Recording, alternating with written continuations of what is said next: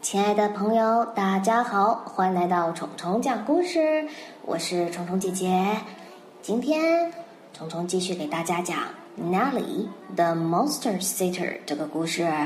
该故事选自牛津阅读树 All Stars 系列第十个阶段，适合英语国家二到三年级的孩子阅读。嗯，有家长在后台问我。我的孩子已经上初中了，还适合听这个吗？我认为啊，只要孩子喜欢就合适啊。而且听这个有故事情节，比李雷韩梅梅有趣一点。如果听了三遍还是没有弄懂的地方，记得在我的微信公众号“虫虫讲故事”查看故事图文，帮助你理解哦。好了，我们现在开始讲故事吧。Chapter Four。a monster problem. 终于有麻烦啦。The next day, Nelly had her own phone plugged into her bedroom. 第二天呢，奈丽在自己的房间也拉了个电话，这是为什么呢？因为啊，all the monsters in the neighborhood had heard about Nelly。Nelly the Monster Sitter was very much in demand.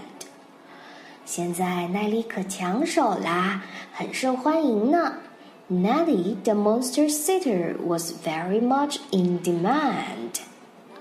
如果我们要说像 Amy 这样的老师很受欢迎，就可以说 Teachers like Amy are in demand. Teachers like Amy are in demand. On Monday, she sang songs to Curdo, the prickly baby monster at number sixteen. 星期一，唱歌给 Curdo，Curdo，这名字好奇怪呀。这个宝宝有什么特点呢？Pricky，pricky 指的是呃像刺猬一样满身是刺。哦，那会不会很难照顾呢 On Tuesday, he played hide and seek with Gunk, the slimy little monster at number seven. Hide and seek，捉迷藏。Hide and seek，周二的时候他陪 Gunk 玩捉迷藏。She played hide and seek with Gunk. Gunk 有什么特点呢？He is slimy, slimy. 就是黏糊糊的，嗯，就像我们吃雪糕，雪糕融化粘到手指上的那种感觉。On Wednesday, he did some coloring with Grimp, the half hairy, half feathery monster at number 81. Grimp 的样子也很奇怪。He is the half hairy, half feathery monster 一半是头发，一半是羽毛。On Thursday, she made muffins for Sludge, the slithery little monster at number thirty-eight. 周四，她做了松饼给 Sludge。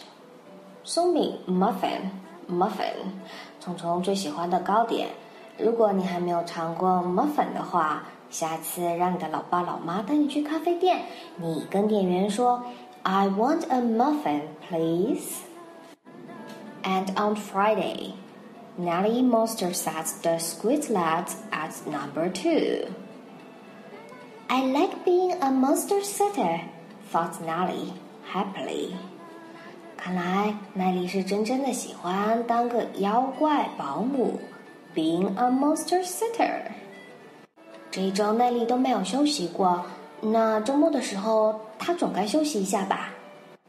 it was Saturday evening at 5:45 when Nelly's phone rang again. 电话又响了。Hello, said Nelly.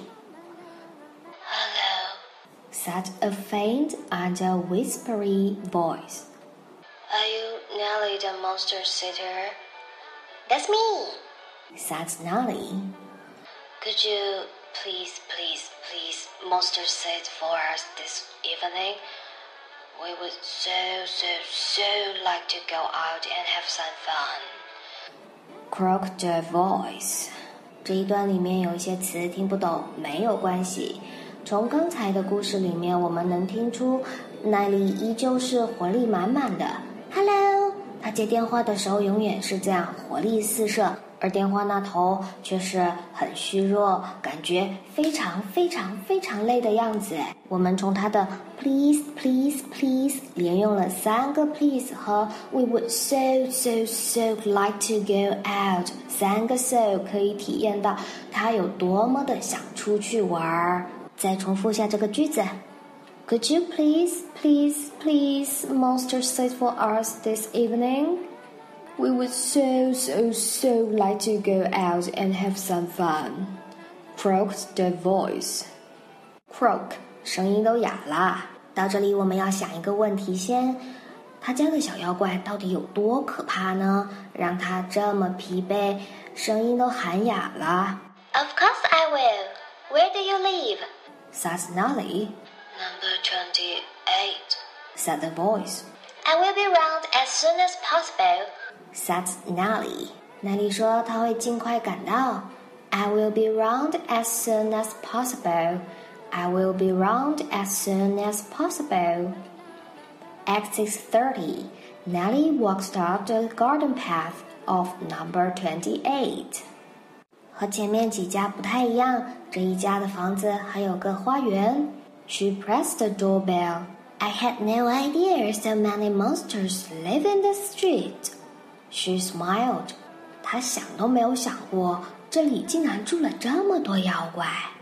it was some minutes before Nelly heard footsteps shuffling towards the door. The door handle turned, and the door opened slowly. 这门也开得让人觉得很累。It was some minutes. minutes，都过了好几分钟。It was some minutes before Nellie heard footsteps shuffling towards the door，才听到有脚步子拖走过来。一个人在什么状态下才会拖着脚步子走路呢？嗯，应该是很累、很累、很累的时候。The door handle turned，先是门把转动了一下，然后是 the door opened slowly，门才慢慢的打开。妖怪长什么样子呢？Two bloodshot eyes peered round the door at Nelly. Bloodshot，眼睛布满血丝的。Two bloodshot eyes peered，仔细的打量。Peered round the door at Nelly. Are you Nelly the monster sitter? said a voice. That's me, smiled Nelly. Can I come in? The door opened wide to reveal two stooping, drooping figures. They had two arms, two legs, and one head each, just like Nelly's mom and dad. In fact, they didn't look like monsters at all. 听到这，大家就知道它们是什么品种了，和我们一样啊。They had two arms, two legs, and one head. 这段用了两个词表示他们很累很累：stooping，拱着个腰的，弯着腰；drooping，drooping 表示垂头丧气的耷拉着个脑袋；stooping and drooping。Slowly and wearily, they turned and shuffled down the hallway. Shuffled. 我们之前讲到就是拖着脚走路，转了个身，他们就拖着脚往 hallway，hallway 就是门厅，往门厅走过去了。My name is Paul, whispered the man. My name is Kathleen, ground a woman. 这两个人的声音听起来都很累。男的是小小声的说，whispered，所以用了 whisper 这个词。女的呢，就是好像在抱怨、呻吟、叫苦的感觉。Ground dead woman，我猜他们家一定有只很可怕的妖怪。Nelly follows them to the doorway of the lounge, where Paul lifted his arm weakly and pointed. And uh, this is Robin. Nelly stepped into the lounge and saw a little boy. He was standing on the table with a play brick in his hand. Lounge 客厅，奈丽跟他们到了客厅门口。这里又有一个词能够体现保罗这个当爸的非常非常累，就是 Paul lifted his arm weakly and pointed. Weakly 用来形容哦，Paul 把手抬起来的样子也是有气无力的。Paul lifted his arm weakly. 客厅里面呢，就有个小男孩站在桌子上，手里还有个积木。为什么这里会提到 he was standing on the table with a play brick in his hand? A play brick 就是我们玩的那种积木。为什么在这里提到了这个积木呢？我们接着看。He looked at Nelly with wild eyes growled like a lion and threw the play brick at her with a roar. Nelly ducked as the play brick flew over her head and into the hallway.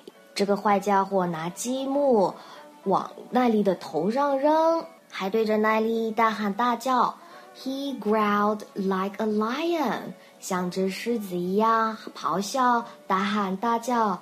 He growled like a lion。但是奈丽有没有被砸到呢？幸好她比较灵敏。Nelly ducked。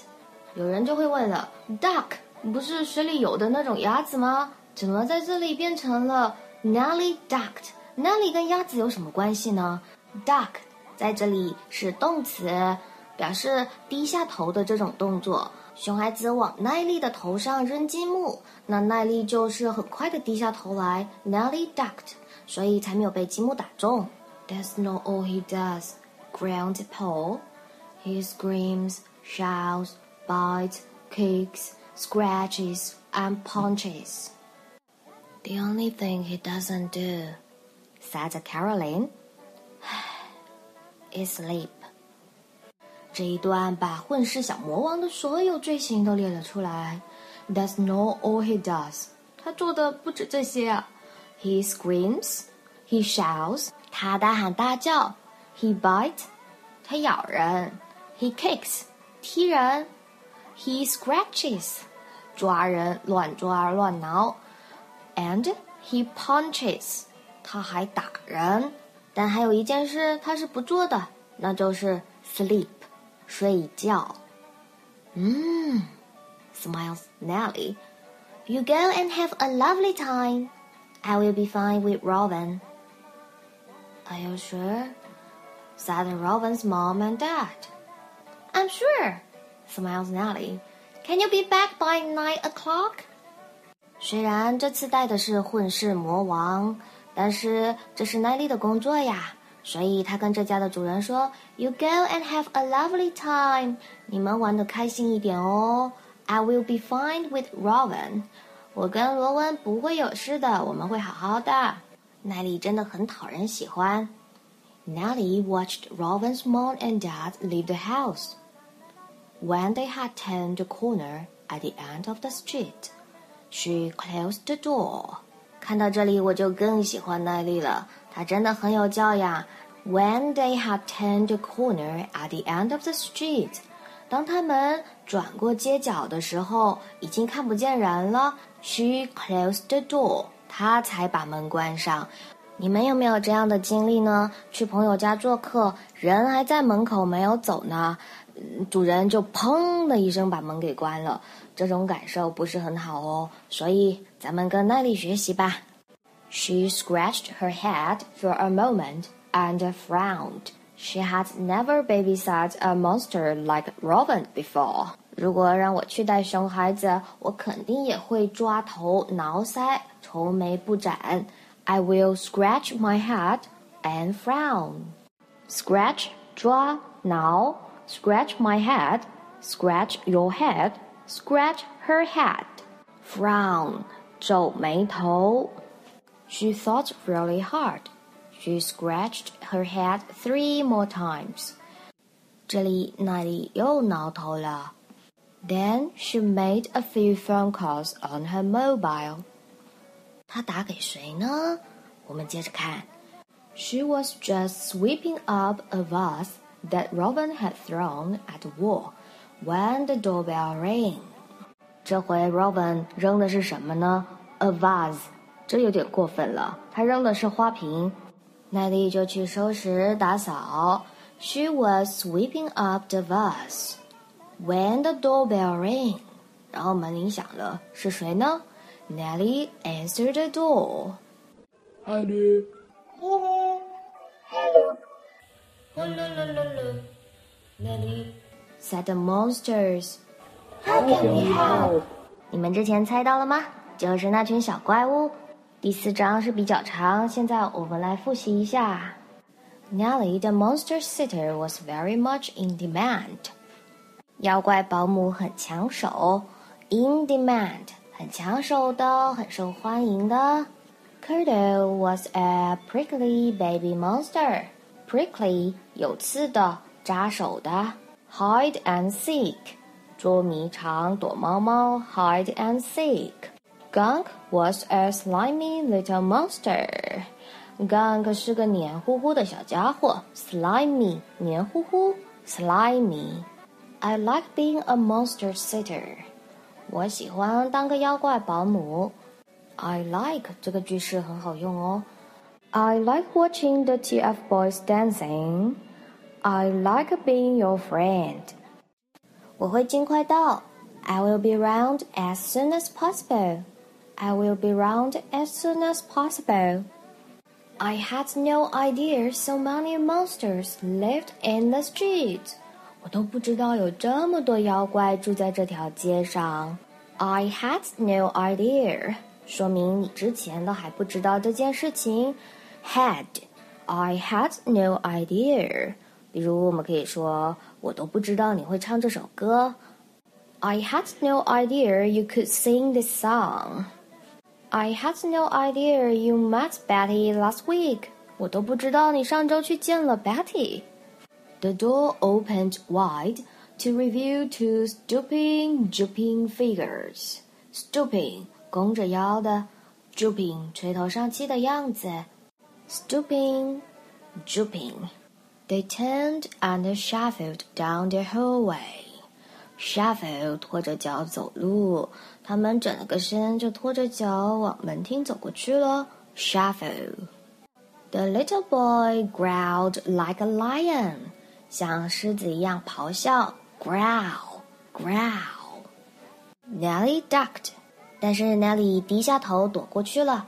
Nelly ducked, duck，低下头。他又喊又叫。He screams, he shouts。他咬人。He bites，他踢人。He kicks，他抓人挠人。He scratches，他还打人。and he punches. Nelly nodded not hole. Nelly scratched her head. She was just sweeping up a vase that Robin had thrown at the wall. 奈丽正在清扫罗温扔的那个花瓶渣渣。